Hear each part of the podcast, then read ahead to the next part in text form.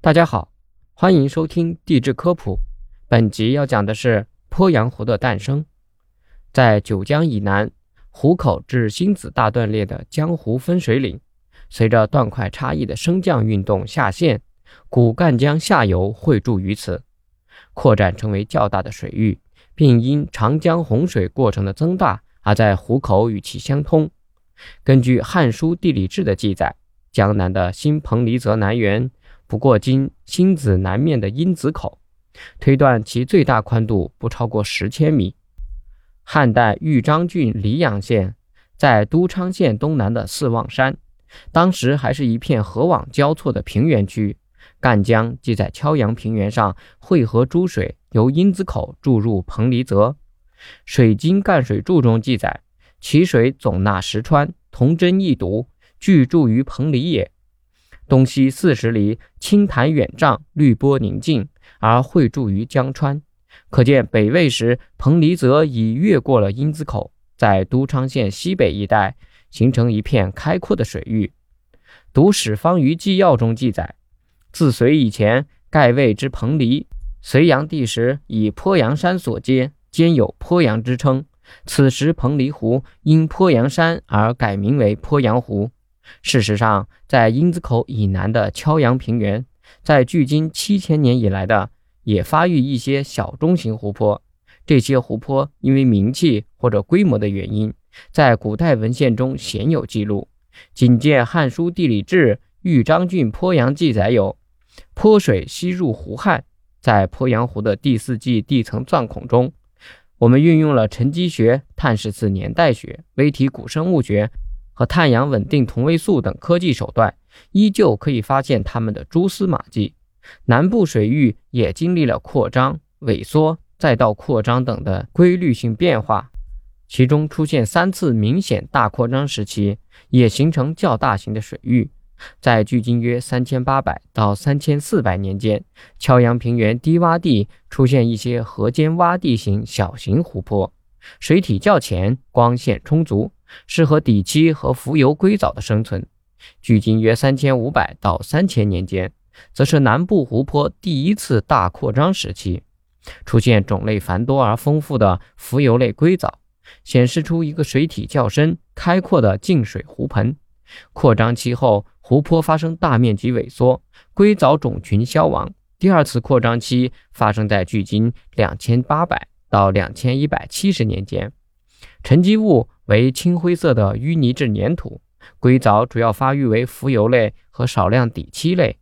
第三次扩张大约距今一千八百二十年到六百五十年间，这期间在唐朝至南朝刘宋时期，北部彭蠡泽水面越过松门山后，开始逐渐吞噬南部敲阳平原上的湖泊，与之相连，形成统一的大湖面。唐代是中国历史上高温多雨的时期。长江干流支流的径流量相应增大，江水由湖口倒灌入湖，以及赣江水来的托顶，湖面相连后继续扩展。元和郡县志在江州不下三次提及彭蠡湖，并明确指出江州辖下的都昌与浔阳两县分湖为界，而在洪州与饶州之下均不见彭蠡湖的记载。台沙、武陵和武阳亭等。在唐代仍作为闽粤入京要道，说明在南部敲阳平原至隋唐时代仍然存在。从唐末五代以至北宋时期，敲阳平原逐渐完全沦为湖区。原敲阳县所在的地四望山为湖水所包围，并侵入鄱阳县境。《太平寰宇记》记载，松门山在县北，水路两百一十五里，北临彭蠡湖。在饶州都阳县下又记载，故鄱阳县在彭蠡湖东，鄱水之北，莲河山在县西四十里彭蠡湖中，望如荷叶浮水面，说明北宋初期彭蠡湖已经距今鄱阳县城很近了。湖区的东界已达到今莲河山与鄱阳县城之间，南界达康朗山之南的乌子寨，西界则与濒临松门山与鸡山一线。湖的南端并有亭足湖与日月湖两个岔湖，大体上形成了今天鄱阳湖的范围和形态。元明两代，随着湖区的继续下沉，鄱阳湖逐渐向西南方向扩展。赣江三角洲前缘的基山已屹立鄱阳湖中，足亭湖也并入鄱阳湖。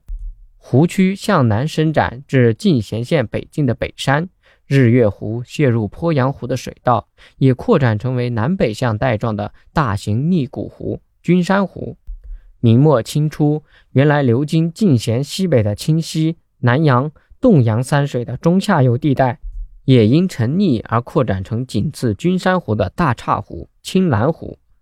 鄱阳湖的发展至此达到鼎盛，从而形成了今天的鄱阳湖。也就是在这个时期，自元代兴起的江南景德镇青花瓷，源源不断的由昌江顺流而下，而 China 这个词经鄱阳湖这个水上要道向全世界开始输出，也由此开启了一条水上瓷器的文明之路。清代后期以来，鄱阳湖逐渐有萎缩的趋势。鄱阳湖区在地质构造上总的趋势由下沉转为上升。根据地质资料分析，从一千多年前开始，由于地壳变动，湖区曾出现较大幅度的下降。滨湖海昏县的故城至赵基山一带即下沉入湖，民间有沉了海昏，起了吴城之说。但近代湖区又以每年六至十毫米的速度急剧上升，至今肥粘土层已高出湖面五米左右。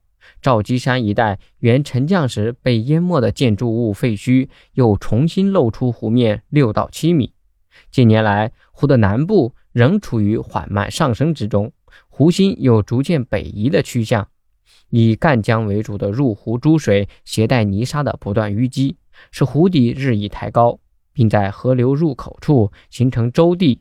据江西省水利厅推算，每年修水赣江、抚河。信江、饶武河携带的泥沙在湖内的沉积量达到一千一百二十乘以十的八次方吨，赣江占其中绝大部分。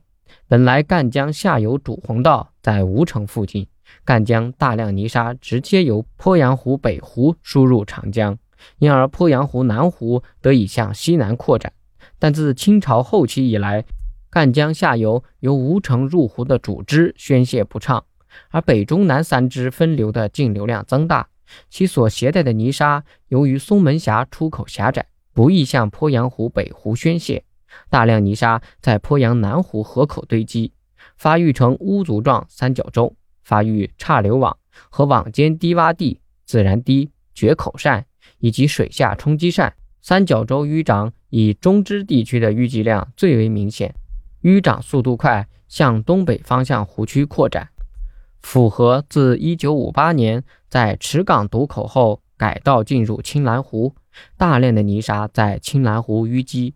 在此之前，青蓝湖淤积甚微，至1973年12月已形成一个半隐伏在湖下的浅滩，至1996年10月则形成一个露出水面约十平方千米的浅滩，呈不规则蛇状向北东延伸，现在仍在不断淤涨扩大增高。